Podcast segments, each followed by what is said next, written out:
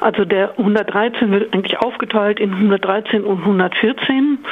Ähm, solche Gesetzesänderungen sind ja immer etwas schwierig nachzuvollziehen. Äh, der Bundesrat berät heute über diesen äh, Gesetzesvorschlag der Bundesregierung äh, und letztlich ist das eines der zentralen Dinge, äh, dass im Paragraph 114 der tätliche Angriff auf Amtsträger jetzt sanktioniert werden soll und dass das da eben auf alle Amtsträger einerseits äh, umfassend äh, definiert wird. Ähm, Im Prinzip, und das ist in der Öffentlichkeit immer die Diskussion, geht es vorrangig ja darum, dass man die Polizisten schützen will. Ähm, und dieser Begriff der Amtsträger ist auch einer, der eigentlich aus dem Nationalsozialismus kommt, aber meint eben auch ähm, von der Bundeswehr bis hin ähm, zu äh, sonstigen Staatsbediensteten. Ähm, und tätliche Angriffe auf die, auch wenn sie nicht äh, in Vollstreckungshandlungen ähm, äh, eingesetzt sind, sondern jederzeit Angriffe auf die sollen halt äh, mit, äh, Mindest, mit einer Mindeststrafe von drei Monaten äh, Gefängnis belegt werden. Mhm. Und ähm, das ist ja die große Frage, wird das Gesetz dann auch äh, in gleicher Form Anwendung finden bei Versammlungen? Und was würde das für Personen bedeuten, die vielleicht zum Beispiel angezeigt werden, wenn sie sich nicht wegtragen lassen wollen? Ähm, das genau das Problem, dass äh, das natürlich auch äh, also für alle Amtshandlungen gelten wird und äh, für das Versammlungsrecht ist es eine, könnte das verheerende Auswirkungen haben. Es ist ja immer noch eine Frage, wie es dann Richter tatsächlich auch anwenden. Ähm, aber Tatsache ist ja, dass wir im Moment schon die Situation kennen, dass es im Versammlungsrecht immer auch wieder zu Rangeleien kommt, zu Auseinandersetzungen, sei es, dass einfach nur Versammlungen ganz eng begleitet werden von der Polizei, sei es, dass an Absperrungen äh, zu direkten Kontakten kommt. Ähm, und da kann es natürlich leicht sowieso zu äh, zu Berührungen kommen und die können dann ja als tätliche Angriffe ausgelegt werden.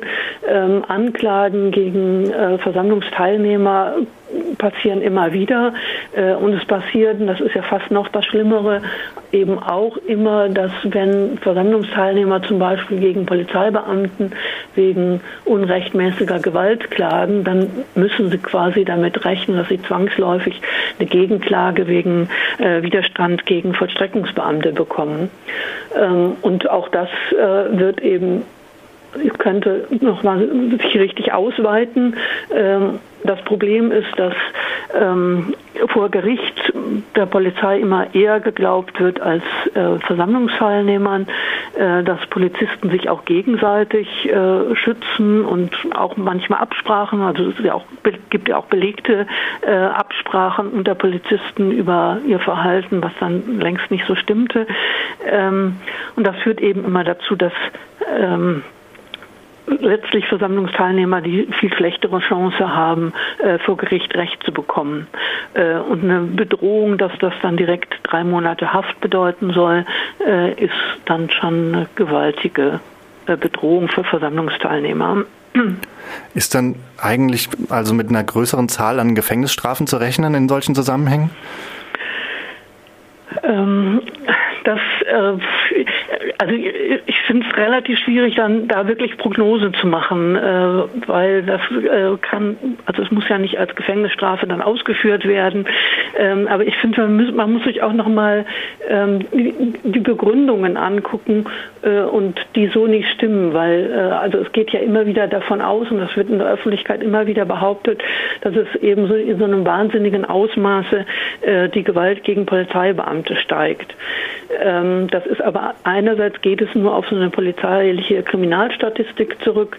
Ähm, die ähm, viele Interpretationsspielräume offen lässt. Was dann tatsächlich, also wie weit sich die Realität verändert, ist eine andere Frage.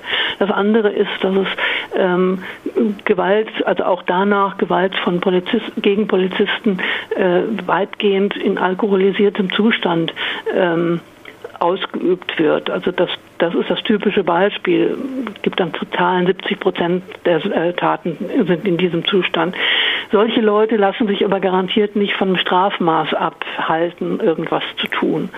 Ähm, und das Problem ist, dass also so, diese immer wieder Versuche, dieses Strafrecht zu verschärfen, äh, ich glaube 2011 war die letzte Änderung, äh, alle Fachleute sagen, das bringt nichts, das verändert nichts.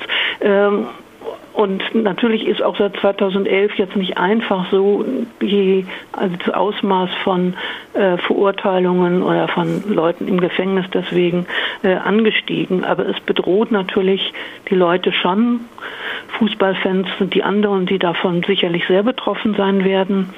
Ähm, und es macht einfach Angst, auf einer Versammlung zu sein und irgendwie überhaupt ähm, zivilen Ungehorsam zu leisten oder überhaupt bis zu einer Grenze von Polizeibeamten vorzugehen, äh, weil diese Drohung auf jeden Fall im Raum steht, dass daraus dann ein tätlicher Angriff werden kann.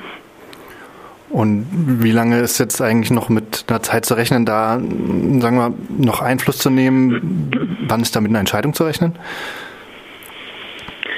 Das weiß ich auch nicht so genau. Also diskutiert wird es ja schon relativ lange ähm, und ich kann es nicht einschätzen, wie jetzt im, wie das heute im Bundesrat diskutiert wird äh, und wie es dann weitergeht. Also ähm, es geht natürlich aus vom äh, Bundesjustizminister Heiko Maas und der versucht ja im Moment die Gesetze immer noch sehr schnell auch durchzusetzen.